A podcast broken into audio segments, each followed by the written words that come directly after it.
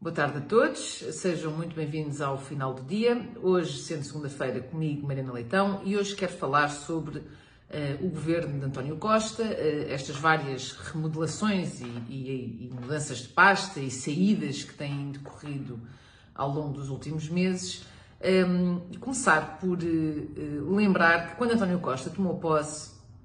disse, e tomou posse há oito meses atrás, disse que um, o, o, a maioria absoluta que agora tinha sido dada ao Partido Socialista era aquilo que iria permitir que finalmente os portugueses vivessem em uh, estabilidade até 2026. Ora, oito meses depois, e a realidade mostra-nos que estamos longe uh, de, de, ter a mínima estabilidade, e isso começa logo por aquilo que se vai passando ao nível do governo.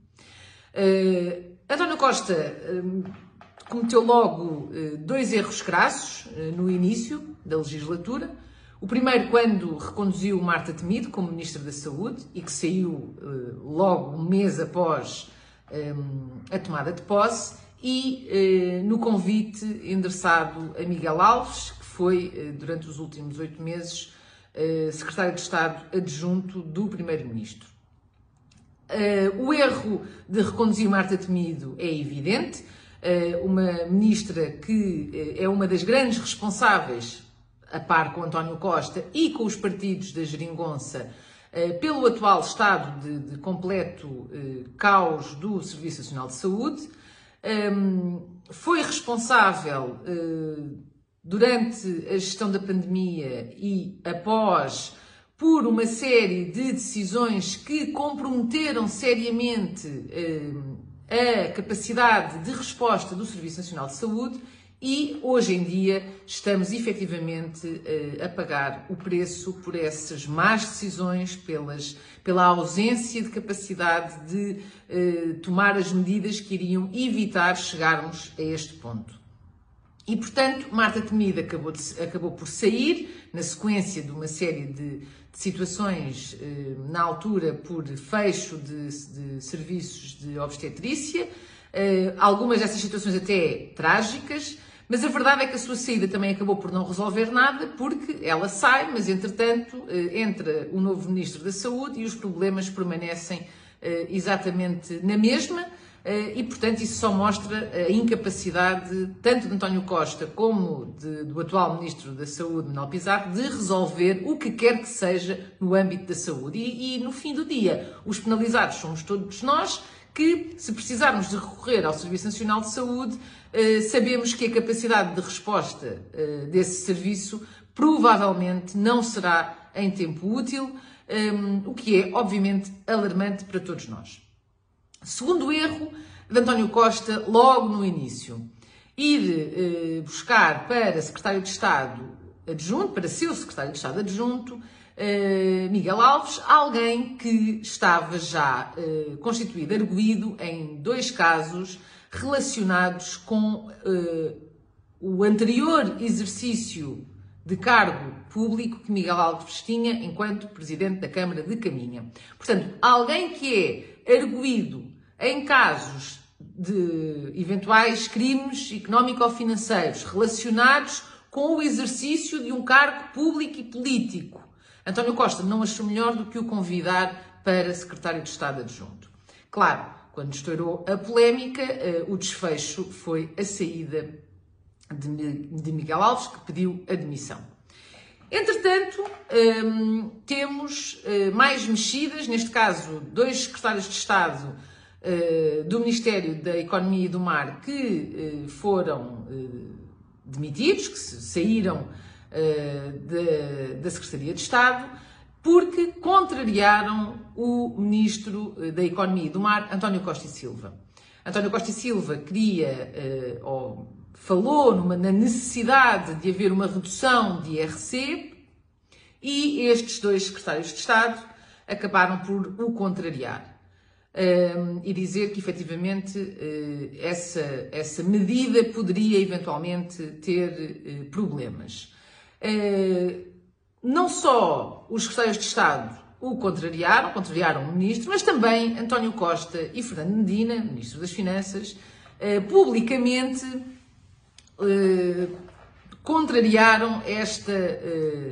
esta medida que para António Costa e Silva era algo importante como estímulo à economia. Mas António Costa, no fim do dia, acabou por preferir manter o ministro e, e no fundo, dispensar os secretários de Estado. Mas o que isto nos revela é que a, a, instabilidade interna dentro do próprio governo é de tal forma que António Costa não consegue sequer que o governo fale a uma só voz. Temos um ministro a dizer uma coisa, secretários de Estado a dizer outra, um, outros ministros de outras pastas a dizer outra, e, portanto, quando se percebe que um primeiro-ministro não consegue sequer uh, governar o seu próprio governo, qual é a expectativa dele conseguir governar o país? E, no meio de mais umas quantas mexidas, temos uh, a uh, mudança de pasta de António Mendonça Mendes, que sai da Secretaria de Estado dos Assuntos Fiscais no Ministério das Finanças para o cargo que Miguel Alves tinha deixado vago. Ora, um, António Costa, que em 2019 tinha prometido, tinha garantido aos portugueses que não iriam mais existir relações familiares no governo, vai agora buscar para secretário de Estado eh, adjunto, para seu secretário de Estado adjunto, o irmão eh, da ministra adjunta eh, e dos assuntos parlamentares. Portanto, eh, estamos a falar de duas pessoas, irmãos, já estavam os dois no governo, mas em pastas que não tinham qualquer eh,